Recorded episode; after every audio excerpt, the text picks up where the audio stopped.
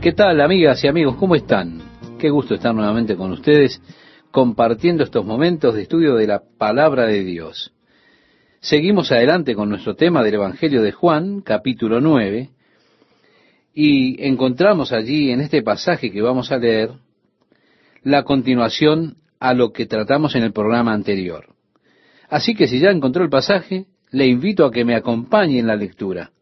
Dice así, pero los judíos no creían que él había sido ciego y que había recibido la vista, hasta que llamaron a los padres del que había recibido la vista y le preguntaron diciendo, ¿es este vuestro hijo el que vosotros decís que nació ciego? En otras palabras, nosotros realmente no creemos esto. ¿Cómo es que él puede ver si nació ciego? ¿Cómo pues ve ahora?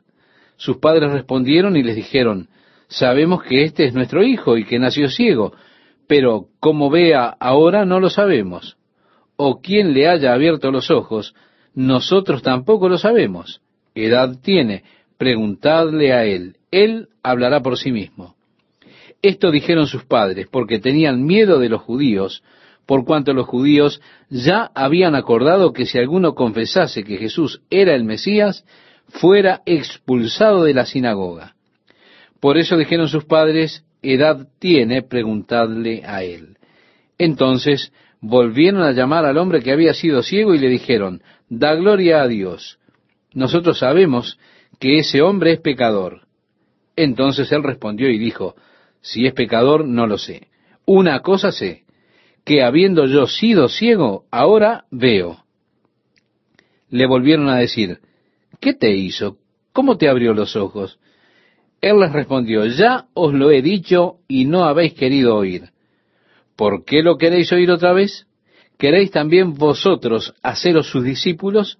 Y le injuriaron y dijeron, tú eres su discípulo. Pero nosotros, discípulos de Moisés, somos. Nosotros sabemos que Dios ha hablado a Moisés, pero respecto a ese, no sabemos de dónde sea. Respondió el hombre y les dijo, pues esto es lo maravilloso, que vosotros no sepáis de dónde sea, y a mí me abrió los ojos. Y sabemos que Dios no oye a los pecadores, pero si alguno es temeroso de Dios y hace su voluntad, a ese oye. Desde el principio no se ha oído decir que alguno abriese los ojos a uno que nació ciego. Si un hombre puede abrir los ojos a un hombre ciego, en otras palabras, eso es algo que es realmente incomparable. En el versículo 33 nosotros leemos, si éste no viniera de Dios, nada podría hacer. Respondieron y le dijeron, tú naciste del todo en pecado, ¿y nos enseñas a nosotros? Ellos hicieron la suposición de que lo que Jesús decía no era cierto, que la ceguera era resultado del pecado de este hombre. Tú naciste del todo en pecado, le dijeron. Pero Jesús dijo, no, no. Esto ocurrió cuando los discípulos le preguntaron, ¿recuerda? ¿Quién pecó para que este hombre naciera ciego? Ellos también suponían esto debido a la ceguera de nacimiento. El versículo 34 nos dice, y le expulsaron. En otras palabras, lo echaron de la sinagoga. En el versículo 35 encontramos este relato que es realmente apasionante. Oyó Jesús que le habían expulsado y hallándole le dijo, ¿crees tú en el Hijo de Dios? Respondió él y dijo, ¿quién es, Señor, para que crea en él? Le dijo Jesús, pues le has visto, y el que habla contigo, él es. Bien, esto nos lleva hacia atrás en el capítulo 4, cuando Jesús estaba hablando con la mujer samaritana allí junto al pozo de Jacob. Ella dijo, sé que ha de venir el Mesías llamado el Cristo. Cuando Él venga, nos declarará todas las cosas. Jesús le dijo, yo soy el que habla contigo. ¿Crees tú en el Hijo de Dios? preguntó en esta oportunidad al ciego. Respondió él y dijo, ¿quién es, Señor, para que crea en él? Le dijo Jesús, pues le has visto y el que habla contigo, él es. Y él dijo, creo, Señor, y le adoró. Así que vemos este interesante caso de un hombre que había sido expulsado por esa religión organizada. Ellos lo echaron fuera del rebaño, lo lanzaron fuera de la sinagoga, pero Jesús lo encontró y lo llevó con él. En el verso 40 leemos, entonces algunos de los fariseos que estaban con él, al oír esto le dijeron, ¿acaso nosotros somos también ciegos? Jesús les respondió, si fuerais ciegos, no tendríais pecado, mas ahora, porque decís, vemos, vuestro pecado permanece. Hay un dicho que dice, no hay peor ciego que el que no quiere ver. Eso lo debe conocer usted, ¿verdad, oyente? Pues bien, esa era la condición de los fariseos. Ellos decían que podían ver, alegaban tener un entendimiento superior de las escrituras, pero aún así, ellos no quisieron ver. Jesús dijo, si fuerais ciegos, no tendríais pecado, mas ahora porque decís vemos, vuestro pecado permanece. Sí, la persona será responsable por el conocimiento que tenga. Ellos tenían el conocimiento, ellos vieron la luz, pero no quisieron caminar en esa luz. Así que el capítulo 10 parecería ser una continuación de todo este movimiento de este hombre ciego recibiendo la vista, siendo expulsado por el sistema religioso y siendo hallado por Jesucristo. Y entonces Jesús dijo, de cierto, de cierto os digo, el que no entra por la puerta en el redil de las ovejas, sino que sube por otra parte, ese es ladrón y salteador. Más tarde él también dijo, yo soy la puerta. Si un hombre intenta encontrar otro sistema, otro camino, cuidado, estamos en presencia de un ladrón. Jesús dijo enfáticamente, yo soy el camino. Como aquí dijo, yo soy la puerta. Sí, hay un solo camino en el rebaño, y es a través de la puerta, de aquel que dijo, yo soy la puerta. Trate de escalar por las paredes en lugar de entrar por la puerta y estará justamente en la actitud de un ladrón. Si usted intenta ingresar al reino de los cielos por sus buenas obras, o intenta llegar siendo religioso, usted nunca lo logrará. Jesús dijo, yo soy el camino y la verdad y la vida, nadie viene al Padre sino por mí. Esto usted lo puede encontrar unos capítulos más adelante, en el capítulo 14, versículo 6. El doctor Adam Smith, que viajó extensamente por Tierra Santa por años, entrando dentro de la cultura de las personas, él se halló conversando con un pastor de ovejas un día cuando el pastor le estaba señalando un cerco y le explicaba cómo conducirían o guiarían a las ovejas a ese cerco por la noche. El doctor Smith le dijo, pero usted no tiene ninguna puerta allí. ¿Cómo hace para que las ovejas no se salgan? Y él le dijo, yo soy la puerta. Él dijo, una vez que tengo todas las ovejas dentro, yo me acuesto en la entrada y allí es donde duermo. Y ninguna oveja puede salir y ningún lobo puede entrar excepto pasando por encima mío. Él no lo dijo desde una perspectiva bíblica, es más, él probablemente ni siquiera conocía esta escritura de Jesús. Pero él simplemente dijo, yo soy la puerta, usted debe pasar a través mío para entrar y debe pasar a través de mí para salir. Ve, Jesús está hablando de esa clase de redil que ellos tenían allí, el cerco al cual las ovejas eran guiadas por la noche. Y él dijo, mas el que entra por la puerta, el pastor de las ovejas es. A éste abre el portero, y las ovejas oyen su voz, y a sus ovejas llama por nombre, y las saca. Así que en la tarde, cuando los pastores guían a sus ovejas hacia el cerco para que estén seguras, en la mañana, cuando estaban listos para partir, habría allí varios rebaños. Durante la noche se entremezclan, pero en la mañana, cuando el pastor está listo para guiarlas, guiarlas hacia los campos de pasturas, él va hacia la entrada, las llama, y sus ovejas conocen su voz. Ellas saldrán del rebaño y le seguirán. Y usted puede intentar imitar ese llamado. Usted mismo puede ir y llamarlas, pero las ovejas jamás le seguirán a usted. Ellas conocen la voz de su pastor. y le responden a él. Y así él dice que las ovejas oyen su voz y a sus ovejas llama por nombre y las saca. Así que esta es una imagen muy familiar para las personas allí en esa cultura. Es poco familiar para nosotros en nuestra cultura, pero no para ellos. La idea de que el pastor es el que conoce sus ovejas surge de allí porque había ovejas que eran de él y otras que no eran de él. Y llevando esto hacia una alegoría espiritual, el mundo se compone de dos clases de personas, aquellas que son sus ovejas, es decir, las ovejas de Jesús, y aquellas que no lo son. Dos clases en el mundo de hoy. Usted es de Jesucristo o usted no es de Él. Él conoce sus ovejas. Él las llama por nombre. Ahora bien, para mí, todas las ovejas lucen igual, básicamente. Quiero decir, yo no podría decirle la diferencia entre oveja y oveja. He observado un rebaño en la ladera y para mí todas se parecen. Pero usted habla con un pastor, con el que está observando a las ovejas, y usted le dice, hey, hay una de sus ovejas que se ha descarriado. Él la llamará por nombre. Oh, tengo problemas con Joe es una oveja miserable. Entonces él la llama por su nombre. Zoe, vuelve aquí. Tal vez él le chifle.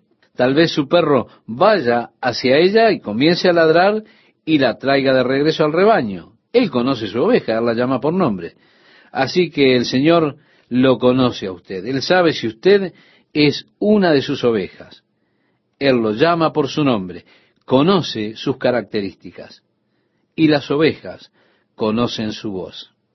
En el versículo 4 leemos, y cuando ha sacado fuera todas las propias, va delante de ellas, y las ovejas le siguen, porque conocen su voz. Él llama, reitero, a sus propias ovejas. Ellas oyen su voz y le siguen. A pesar de que todas las ovejas oyen la voz, solo sus ovejas responden. ¿Y cómo sabe si usted es una oveja de Dios o no, podrá preguntarse, estimado oyente.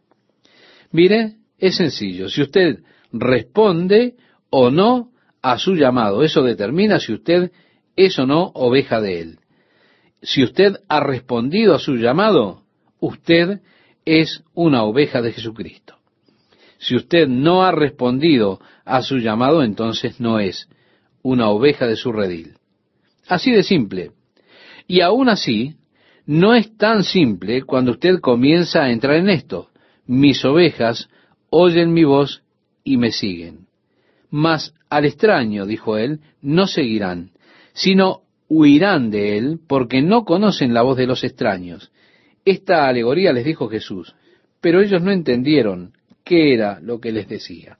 Así que él comenzó a explicar, de cierto, de cierto os digo, yo soy la puerta de las ovejas todos los que antes de mí vinieron, ladrones son y salteadores, pero no los oyeron las ovejas. Él no se está refiriendo evidentemente a Moisés, a Elías y a los profetas cuando dijo, todos los que antes de mí vinieron, ladrones son y salteadores. Él se está refiriendo a los decadentes sistemas religiosos que el judaísmo ha degradado intentando crear otro camino hacia Dios, intentando llevar a los hombres a Dios a través de las obras, a través de la necedad de los fariseos y su comportamiento en guardar los aspectos tradicionales de la ley. Pero dijo Jesús, no los oyeron las ovejas. Yo soy la puerta. El que por mí entrare será salvo, y entrará y saldrá y hallará pastos. Dijo Jesús, yo soy la puerta. Ustedes deben entrar por mí. El sistema religioso judío no lo hará por ustedes, sino que deben entrar a través de mí. En el versículo 10 leemos, el ladrón no viene sino para hurtar y matar y destruir. Y eso es exactamente lo que hacen por usted los sistemas religiosos falsos ellos le hurtarán y al final lo destruirán. Pero Jesús dijo, yo he venido para que tengan vida y para que la tengan en abundancia. Qué contraste entre los sistemas religiosos y el cristianismo. Desafortunadamente, el cristianismo se clasifica como una de las religiones del mundo. El cristianismo está lejos de ser un sistema religioso si estudiamos y analizamos los sistemas religiosos y los comparamos con el cristianismo. La diferencia básica yace en que las religiones son el esfuerzo de los hombres por llegar a Dios. Y así, si yo tuviera que hacer un dibujo para representar la religión, ¿sabe qué haría, estimado oyente? Haría un círculo, la tierra. Y debido a mi habilidad artística, pondría a un pequeño hombre sobre el círculo con las manos levantadas, intentando alcanzar a Dios. El hombre comienza de su base en la tierra, lo dibujaría parado en puntilla de pie, intentando alcanzar el cielo, intentando alcanzar el infinito, intentando alcanzar a Dios. Los sistemas religiosos son ese hombre tratando de construir un puente hacia Dios. Pero no importa cuánto él se pueda estirar, usted no puede cruzar de lo finito a lo infinito. Eso es realmente imposible. Y si tuviera que hacer un dibujo del cristianismo, tendría el círculo, la tierra, y manos saliendo desde el cielo hacia ese pequeño hombre sobre la tierra, porque el cristianismo es el propósito de Dios para alcanzar al hombre. Cuando Jacob estaba huyendo de su hermano Esaú y llegó a Betel y encontró una roca, la utilizó de almohada y debido a su cansancio se durmió. Al estar dormido él tuvo un sueño. En ese sueño él vio una escalera que se apoyaba en la tierra y llegaba hasta el cielo. Y el Señor estaba de pie en la punta de la escalera. Los ángeles del Señor subían y bajaban por la escalera del cielo a la tierra. Cuando él despertó por la mañana, él tenía un sentimiento de miedo y dijo, ciertamente Jehová está en este lugar y yo no lo sabía. Anoche cuando llegué a este lugar, asustado, cansado, rendido, lastimado, no tenía conciencia de la presencia de Dios. Un lugar árido, rocoso, desolado, no lo sabía, pero ahora lo sé. Ciertamente Jehová está en este lugar y yo no lo sabía. Es bueno que usted note aquí los tiempos. El Señor está aquí. Yo no lo sabía anoche. Ahora lo sé. La escalera está entre el cielo y la tierra.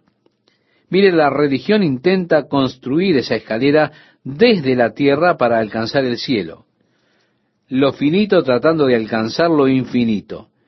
Pero con el cristianismo es lo infinito que ha alcanzado lo finito. Ahora bien, yo puedo aceptar que lo infinito alcance lo finito. Ese no es problema para el Dios infinito.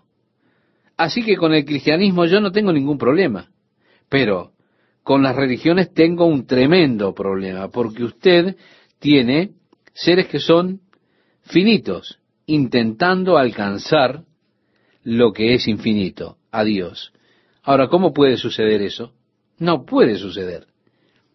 Jesús declaró a sus discípulos la primera vez que los llamó, Él les dijo, porque te dije, te vi debajo de la higuera, ¿crees? Cosas mayores que estas verás.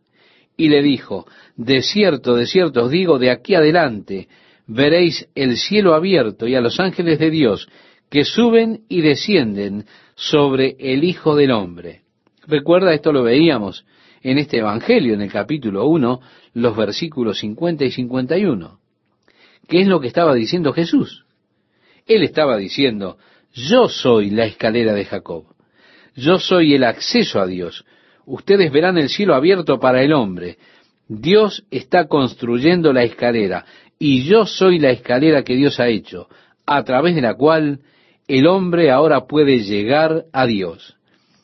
Esa es la vasta diferencia entre el cristianismo y las religiones. Los sistemas religiosos hurtarán al hombre, ellos lo destruirán, mientras que el cristianismo le trae vida al hombre, y vida más que abundante. Mientras ustedes buscan el pasaje que citaba Esteban, Yo quiero agradecerle a Dios por este momento en el cual podemos compartir juntos el estudio de la palabra de Dios. Así es que vamos a continuar con el Evangelio de Juan en este apasionante estudio de la palabra de Dios para hoy. El versículo 10 nos dice, el ladrón no viene sino para hurtar y matar y destruir. Y eso es exactamente lo que los falsos sistemas religiosos pueden hacer por usted. Le robarán la fe y por último lo destruirán. Pero Jesús dijo, yo he venido para que tengan vida y para que la tengan en abundancia. Qué contraste tremendo hay entre los sistemas religiosos y el cristianismo.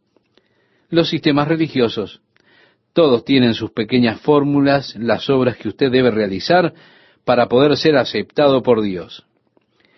Todos tienen esos pequeños pasos que usted tiene que dar para poder ser aceptado por Dios. El cristianismo dice, no hay una sola obra que usted pueda realizar para que Dios le acepte. Es más, dice la Biblia, que son como trapos de inmundicia a los ojos de Dios. Para ser aceptado por Dios, usted debe creer, no por obras de justicia que nosotros hayamos hecho, sino por la fe, Dios aceptará al hombre. El religioso le dice, usted tiene que ser lo suficientemente bueno y digno para que Dios le acepte. El cristianismo dice, no hay manera en que sea lo suficiente bueno o digno para que Dios lo acepte. El único modo en que Dios puede aceptarle es a través de su Hijo Jesús. Así que el que tiene al Hijo tiene la vida, y el que no tiene al Hijo no tiene la vida, dice la palabra de Dios. Y así vemos el contraste entre las religiones, las cuales Jesús dijo que eran ladrones, tratando de traer al hombre al redil por otro medio, por otro camino, no la puerta por donde el hombre tiene que entrar en el redil. Un sistema está basado sobre las obras. El cristianismo está basado en la fe. Ahora Jesús dijo, he venido para que tengáis vida y para que la tengan en abundancia. ¿Cómo le ha mentido Satanás a los hombres acerca de la experiencia cristiana? Verá, fue la táctica de Satanás hacer que el cristianismo parezca una mera religión. Desafortunadamente, el diablo fue bastante, bastante exitoso. Y así es que en muchos lugares la cristiandad se convirtió en religión. Y siempre que ocurrió esa transición, el cristianismo verdadero desapareció. El verdadero cristianismo murió y se volvió una formalidad. Aún en los tiempos bíblicos, el apóstol Pablo hablaba de quienes tenían una forma de piedad, pero no tenían poder, no tenían vida. El sistema religioso señala y dice, ahora es el modo en que ustedes deberían vivir si quieren que Dios les acepte, de esta manera. Pero no le dan asistencia para poder vivir de esa manera. Jesús señaló y dijo, este es el camino. Ustedes no lo pueden hacer, pero crean en mí. He de venir y habitaré en ustedes. Yo me voy a encargar les haré una nueva persona, les daré poder para que hagan lo que no pueden hacer, porque quiero que tengan esa vida abundante de comunión con el Padre. Y así es que Él hace por nosotros lo que nosotros no podemos hacer por nosotros mismos cuando Él nos posee a nosotros.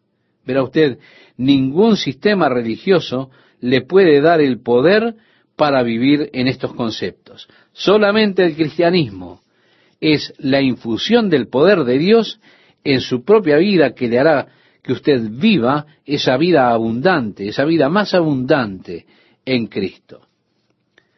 Bueno, luego Jesús continuó diciendo, yo soy el buen pastor, el buen pastor su vida da por las ovejas, mas el asalariado y que no es el pastor, de quien no son propias las ovejas, ve venir al lobo y deja las ovejas y huye y el lobo arrebata las ovejas y las dispersa. Jesús señaló el contraste entre el pastor, el verdadero pastor, y el asalariado. Quiero contarle algo, un ministro joven vino antes de ir a ver a otro, vino a mí, porque había sido invitado para pastorear una iglesia. Y él fue a la iglesia y predicó un sermón que la gente disfrutó, luego se reunió con el equipo al frente, este equipo le fijó el salario, sus tareas, también las restricciones que ellos buscaban poner sobre él, le dieron una larga lista de cosas que podía hacer y de cosas que no podía hacer. Él vino a mí porque se estaba preguntando si debía o no aceptar la invitación para ser pastor de ese lugar. Y créame, yo le animé a que no aceptara. Le dije, ellos no están buscando un pastor, están buscando a alguien rentado. Es decir, te van a rentar para que seas su ministro, para decir las cosas que ellos quieren escuchar y para hacer las cosas que ellos quieren que hagas, pero no es que ellos están buscando un pastor, ellos están buscando un asalariado. Y yo no sería rentado por nadie. Mis servicios no están a la venta. El asalariado realmente no se preocupa de las ovejas. El pastor sí.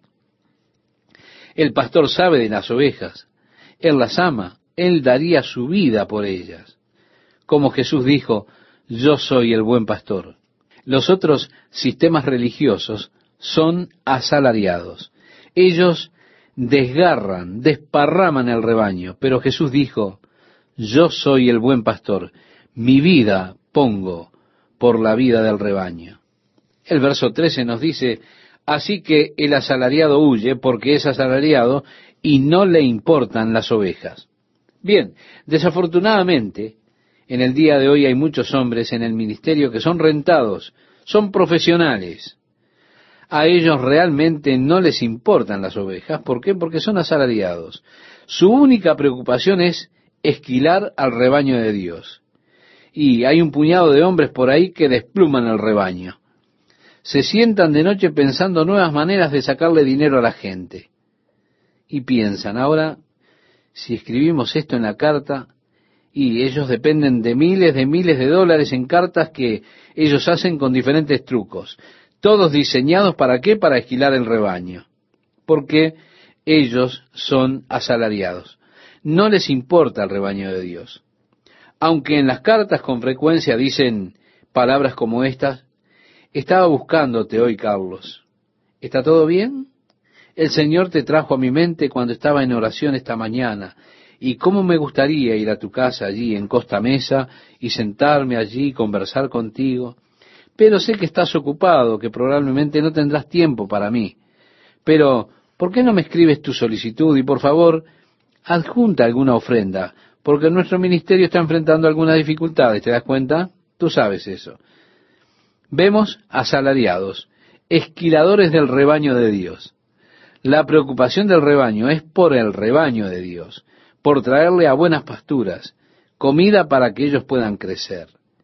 Jesús le dijo a Pedro, apacienta mis ovejas.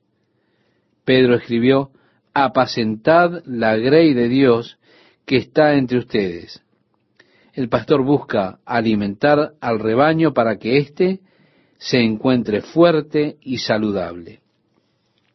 Si Dios nos ha bendecido abundantemente y en muchas maneras, nos ha bendecido con inversiones que hemos hecho, ha prosperado más allá de cualquier cosa que hubiésemos soñado.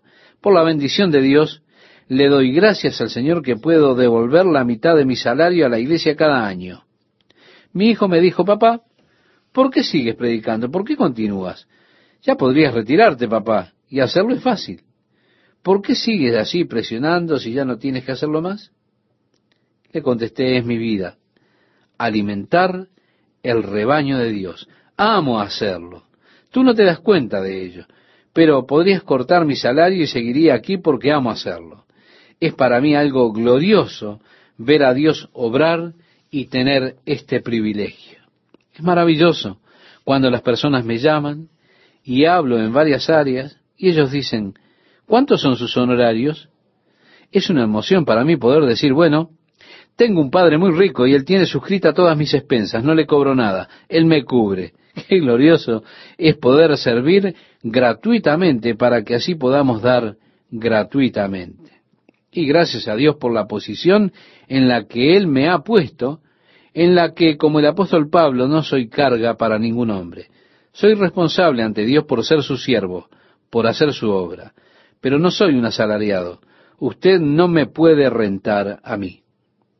Pero quiero estar, sí, bajo su supervisión, alimentando el rebaño del Señor. El verso 14 dice, yo soy el buen pastor, y conozco mis ovejas, y las mías me conocen. La hermosa relación que tenemos con Él, Él me conoce, lo conozco a Él, Él me ama, yo le amo a Él, y tengo esa hermosa relación con el buen pastor. El versículo 15 dice, así como el Padre me conoce y yo conozco al Padre, y pongo mi vida por las ovejas. También tengo otras ovejas que no son de este redil.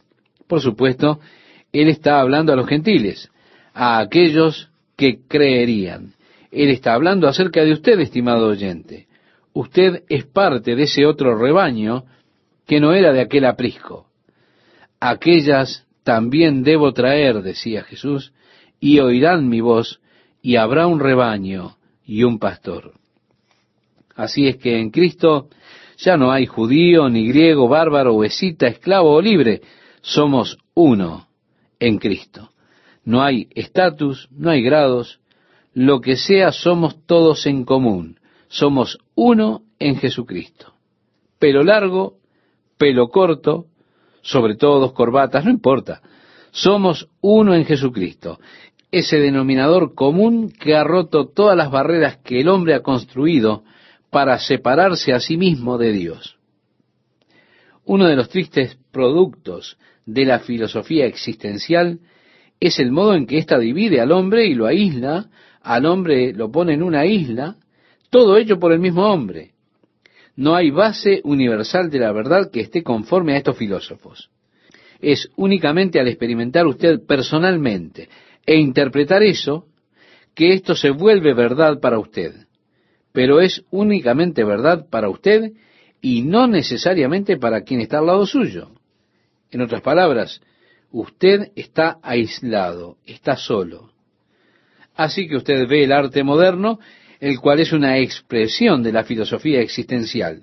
Ve esos colores como de alguien que se paró a diez pasos tomó allí una bola de pintura roja y la lanzó sobre el lienzo. Y usted tiene este efecto de salpicadura, recoge una bola azul, luego la lanza y pone un título debajo, Atardecer en el Gran Cañón. Usted observa esa cosa, la estudia, y alguien cerca de usted viene y dice, es hermosa, es gloriosa, ¿no? Pero usted piensa, ¿qué es lo que están diciendo?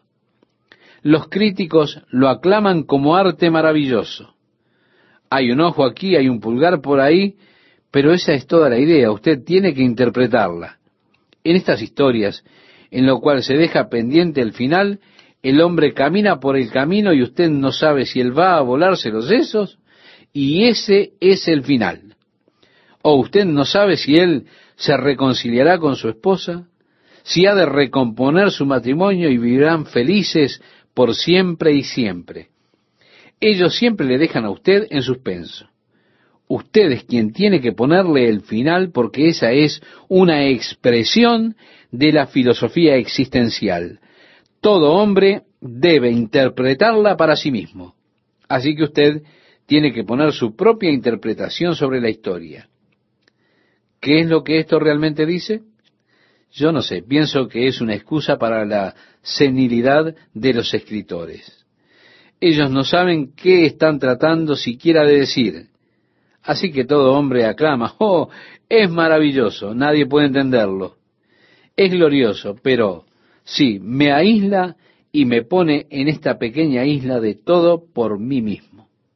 Estoy solo en este gran mundo y nadie realmente comparte mis mismos sentimientos. Nadie comparte los mismos pensamientos. Y siento que es un aislamiento horrible. Los hombres tienen una manera de levantar muros entre ellos mismos y los otros. Pero Jesús ha hecho el camino.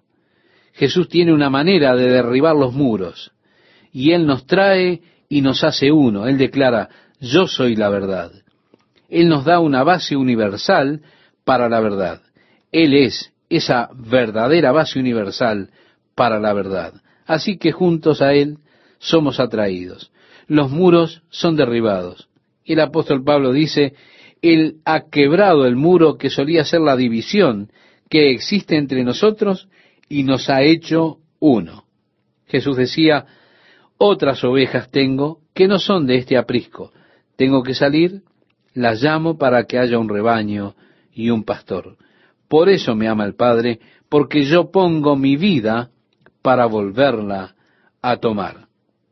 Así que él ya está profetizando aquí acerca de su muerte y su resurrección, la cual en este punto, a estas alturas, podríamos decir que está aproximadamente a cinco meses de ocurrir. Continúa este versículo 18 diciendo, Nadie me la quita, sino que yo de mí mismo la pongo. Tengo poder para ponerla y tengo poder para volverla a tomar. Este mandamiento recibí de mi Padre. Esto es lo que Jesús testificó. Tengo poder para poner mi vida. Y él demostró esto en la cruz. Nadie toma de mí mi vida. Ellos no mataron a Jesús en la cruz, no. Ellos le colgaron en la cruz, pero fue él quien dio el Espíritu. Él les quitó la oportunidad de matarle. Ellos no pudieron hacerlo. Fue Jesús que dio su espíritu y dijo, Padre, en tus manos encomiendo mi espíritu. Y dice, y él entregó su espíritu. Él dio su vida. Como él mismo decía, nadie la toma, sino que yo la pongo de mí mismo. Tengo poder para ponerla y tengo poder para volverla a tomar él probó que tiene poder para poner su vida. Y luego, tres días después, él probó que tenía poder para volverla a tomar y se levantó triunfante de los muertos. La tumba está vacía. Él tiene poder para volver a tomar su vida nuevamente. Si me acompaña, estimado oyente, seguimos con el versículo 19. Dice, volvió a haber disensión entre los judíos por estas palabras. Muchos de ellos decían, demonio tiene, y está fuera de sí. ¿Por qué le oís? Decían otros, estas palabras no son de endemoniado. ¿Puede acaso el demonio abrir los ojos de los ciegos? Así es que vino a esta altura una división muy grande entre la gente. Vemos ahora el lapso de tiempo. Entre el versículo 21 y el versículo 22 hay un lapso de octubre a diciembre. Las cosas en el versículo 21 estaban teniendo lugar durante la fiesta de los tabernáculos, allí en Jerusalén, en el mes de octubre. Pero ahora Juan nos dice, celebrábase en Jerusalén la fiesta de la dedicación. Esto lo vemos en el versículo 22. Esta fiesta también es conocida como la fiesta de las luces, la cual tiene lugar el 25 de diciembre en la fiesta de dedicación. Fue su celebración de limpieza del templo por parte de Judas Macabeo después de haber sido profanado el templo por Antíoco Epífanes, aquel líder sirio que de hecho era griego. Y esta fue la celebración del limpiamiento del templo a cargo de este valiente guerrero Judas Macabeo. Y Jesús estaba nuevamente en Jerusalén y fue en invierno, es decir, en diciembre. Y terminamos con este relato bíblico que encontramos en el Evangelio de Juan capítulo 10, desde el versículo 23 al 25. Si me acompaña, mi estimado oyente, vamos a darle lectura. Y Jesús andaba en el templo por el pórtico de Salomón, y le rodearon los judíos y le dijeron, ¿Hasta cuándo nos turbarás el alma? Si tú eres el Cristo, dínoslo abiertamente. Jesús les respondió, os lo he dicho y no creéis. Recuerda, Él ya les ha dicho, antes de Abraham, yo soy. Amigas, amigos, ¿cómo están? Es un gusto saludarles y compartir estos momentos de estudio con la palabra de Dios para hoy. El tiempo transcurrió y entre los versículos 21 y 22 tenemos un lapso de tiempo que va desde el mes de octubre al mes de diciembre. Las cosas en el versículo 21 sucedieron durante la fiesta de los tabernáculos allí en Jerusalén, la cual se celebraba en octubre. Ahora Juan nos dice, celebrábase en Jerusalén la fiesta de la dedicación. Era invierno. Esta fiesta también era conocida como la fiesta de las luces, que se realiza el 25 de diciembre. Jesús estaba nuevamente en Jerusalén y era invierno. El versículo 23 leemos, y Jesús andaba en el templo por el pórtico de Salomón, y le rodearon los judíos y le dijeron, ¿Hasta cuándo nos turbarás el alma? Si tú eres el Cristo, dínoslo abiertamente. Jesús les respondió, Os lo he dicho y no creéis. Sí, él ya les había dicho, antes de que Abraham fuese, yo soy. También dijo, os lo he dicho. Ellos querían que él dijera claramente, sí, yo soy el Mesías. Pero él no les dio esa satisfacción. Con anterioridad Jesús les había dicho a sus discípulos, ¿quién decís que soy yo? Y Pedro el apóstol dijo, tú eres el Mesías, el Hijo del Dios viviente. Jesús le dijo, Bienaventurado eres, Simón, hijo de Jonás, porque no te lo reveló carne ni sangre, sino mi Padre que está en los cielos. Él lo reconoció antes frente a sus discípulos. Pero aún así, él no se lo dijo directamente a los judíos, aunque ellos esperaban esa declaración. Ellos preguntaron, ¿hasta cuándo nos turbarás el alma? Si tú eres el Cristo, dínoslo abiertamente. Y Jesús les respondió y dijo, Os lo he dicho y no creéis. El versículo 25 dice, Las obras que yo hago en nombre de mi Padre, ellas dan testimonio de mí. Sí, estimado oyente, Jesús había realizado milagros había devuelto la vista a un ciego, sanó a un hombre que había estado inválido por 38 años. Él dijo, en otras palabras, ustedes no necesitan que yo se los diga abiertamente. Estas obras que yo hago dan testimonio de quién soy.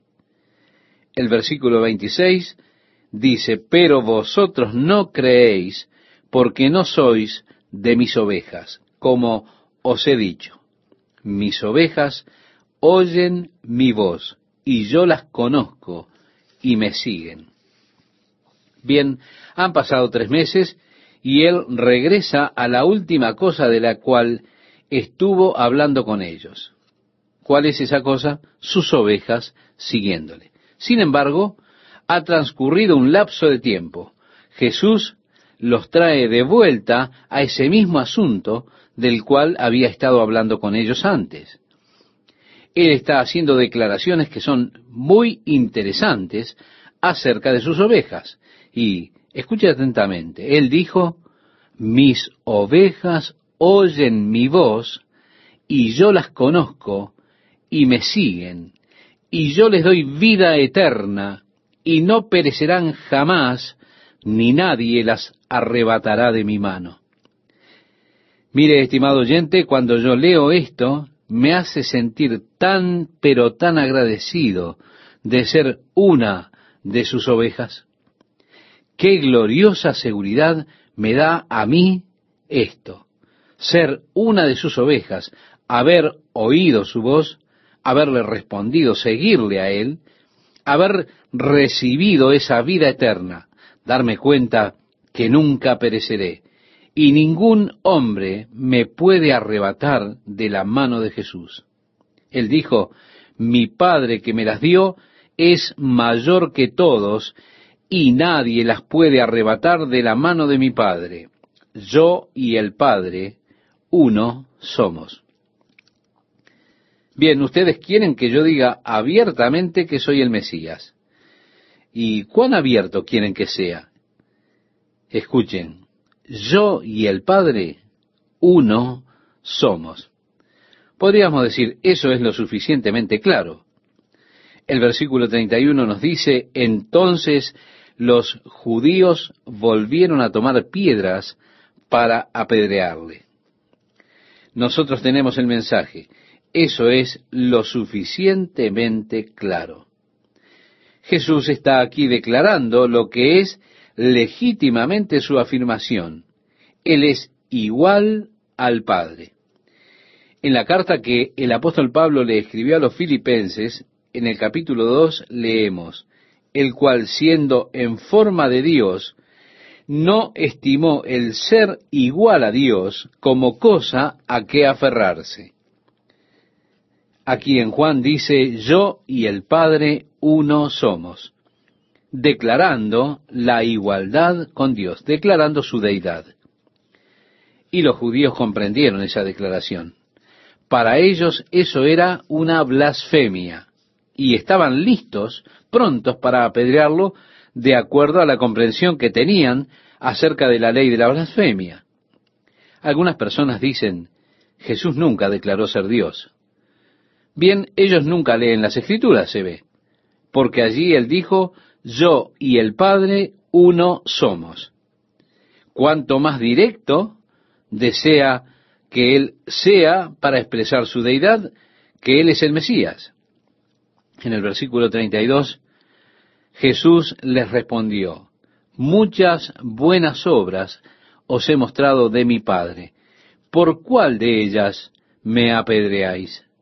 ¿Van a apedrearme porque abrí los ojos del hombre ciego? ¿O me van a apedrear porque sané a aquel hombre inválido junto al estanque de Betesda? ¿Por cuál de mis obras es que van a apedrearme? Le respondieron los judíos diciendo, por buena obra no te apedreamos, sino por la blasfemia, porque tú, siendo hombre, te haces Dios. Se da cuenta, ellos comprendieron exactamente lo que Jesús estaba diciendo cuando expresó, yo y el Padre uno somos. Ellos dijeron, tú, siendo un hombre, te haces a ti mismo Dios. Jesús les respondió, ¿no está escrito en vuestra ley, yo dije? Qué interesante es esto, estimado oyente. Aquí Él está declarando la autoría de su ley.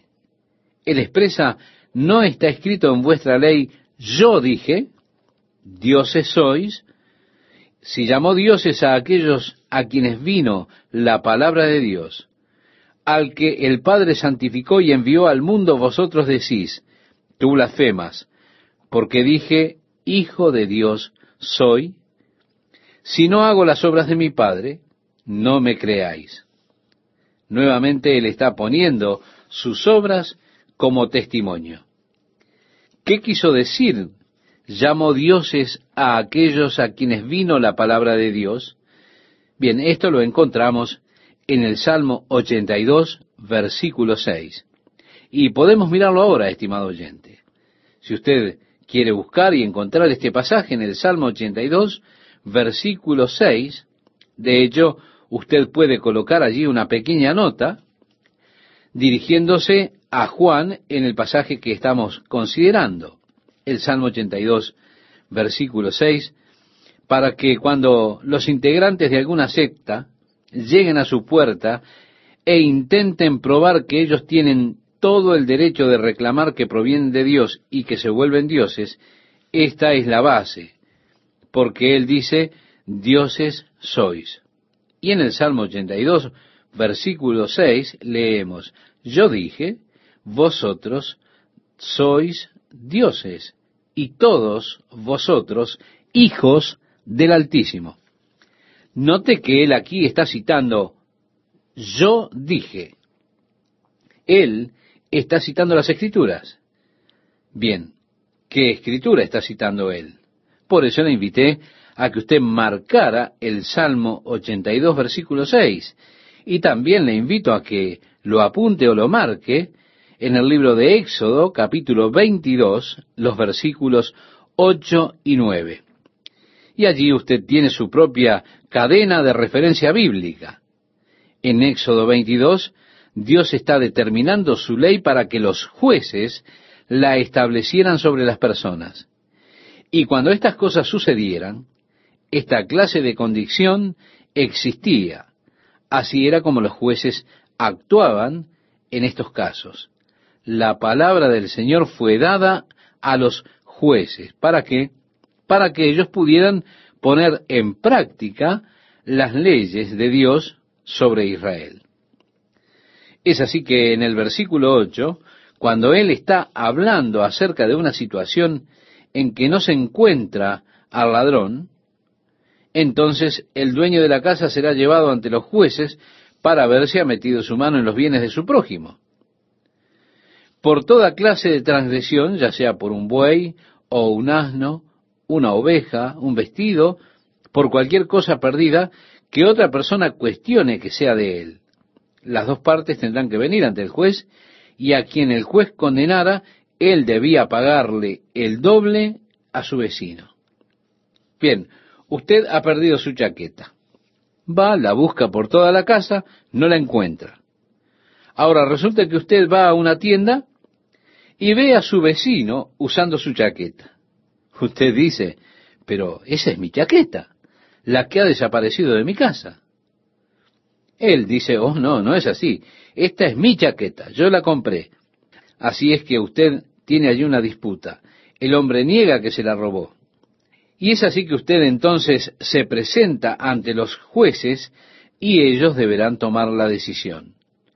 Lo interesante aquí es que la palabra traducida jueces es la palabra hebrea Elohim, que es la palabra que se utiliza para decir dioses.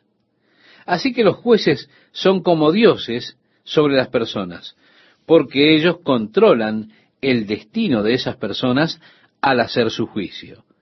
Ellos actúan en lugar de Dios.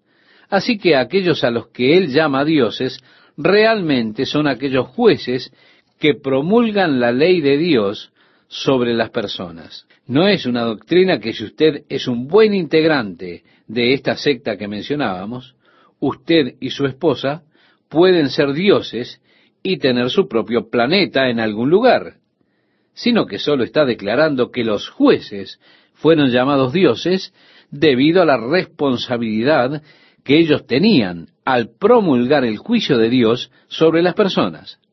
Y así, a aquellos a quienes vino la palabra, es decir, a los jueces, ellos fueron llamados dioses.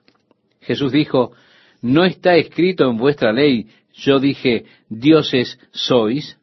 Así que él realmente no se está refiriendo a los salmos, sino que se está refiriendo directamente al libro de Éxodo en el capítulo 22, versículos 8 y 9.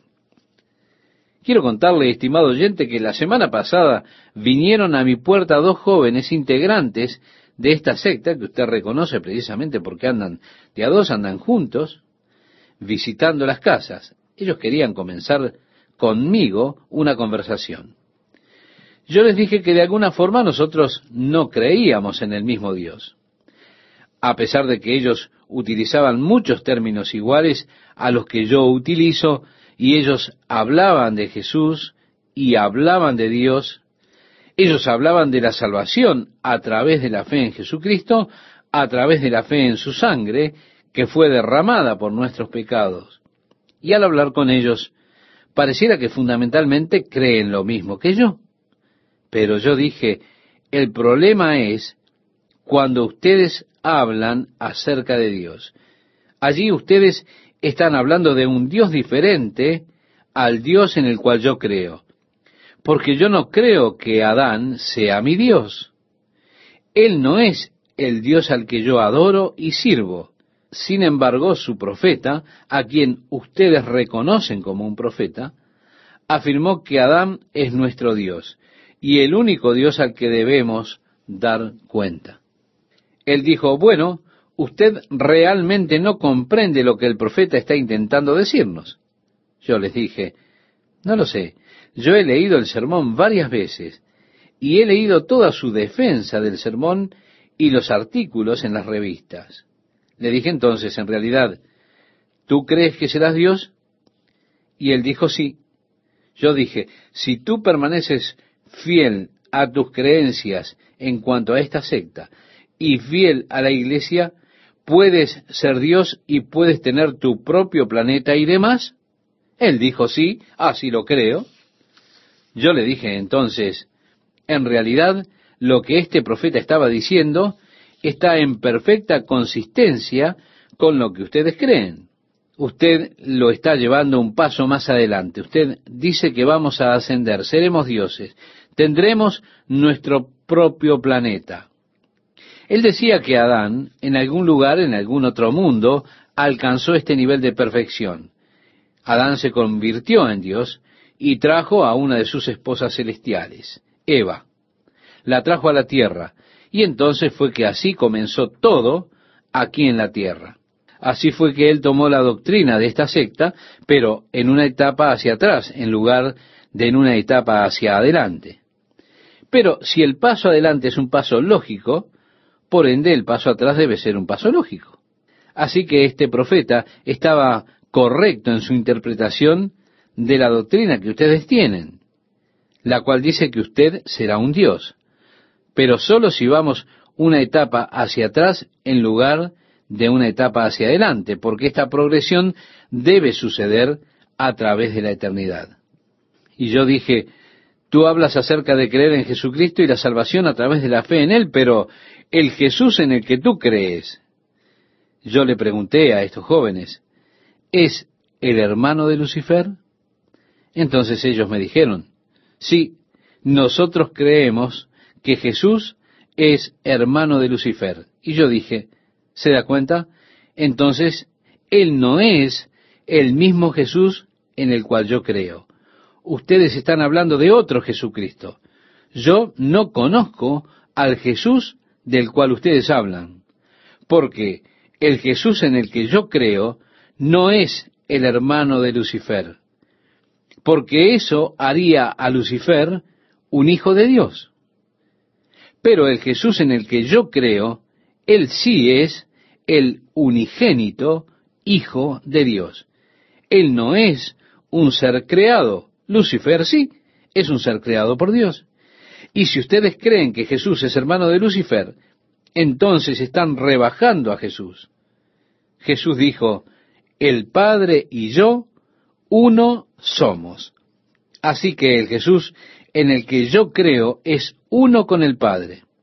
Creemos en dioses diferentes y en un Jesús diferente. Pobres muchachos. Ellos quedaron asombrados y se fueron. Se fueron sacudiendo sus cabezas. Y yo estoy orando mucho por ellos.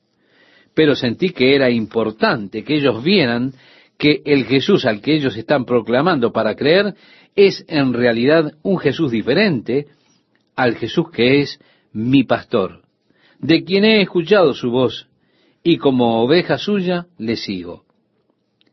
Porque el Jesús en quien yo creo es uno con el Padre. Él puede decir, el Padre y yo, uno somos.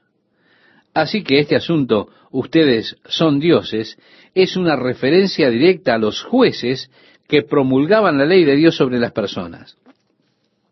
Y Jesús dijo, si Él los llamó dioses a aquellos a quienes fue dada la palabra de Dios, la escritura no puede ser quebrantada. Al que el Padre santificó y envió al mundo, vosotros decís, tú blasfemas, porque dije, Hijo de Dios soy. Si no hago las obras de mi Padre, no me creáis. Nuevamente, Jesús invoca las obras. Ellas son el testimonio. Recuerda cuando Felipe dijo, Señor, muéstranos el Padre y nos basta. Jesús dijo, tanto tiempo hace que estoy con vosotros y no me has conocido, Felipe. El que me ha visto a mí, ha visto al Padre.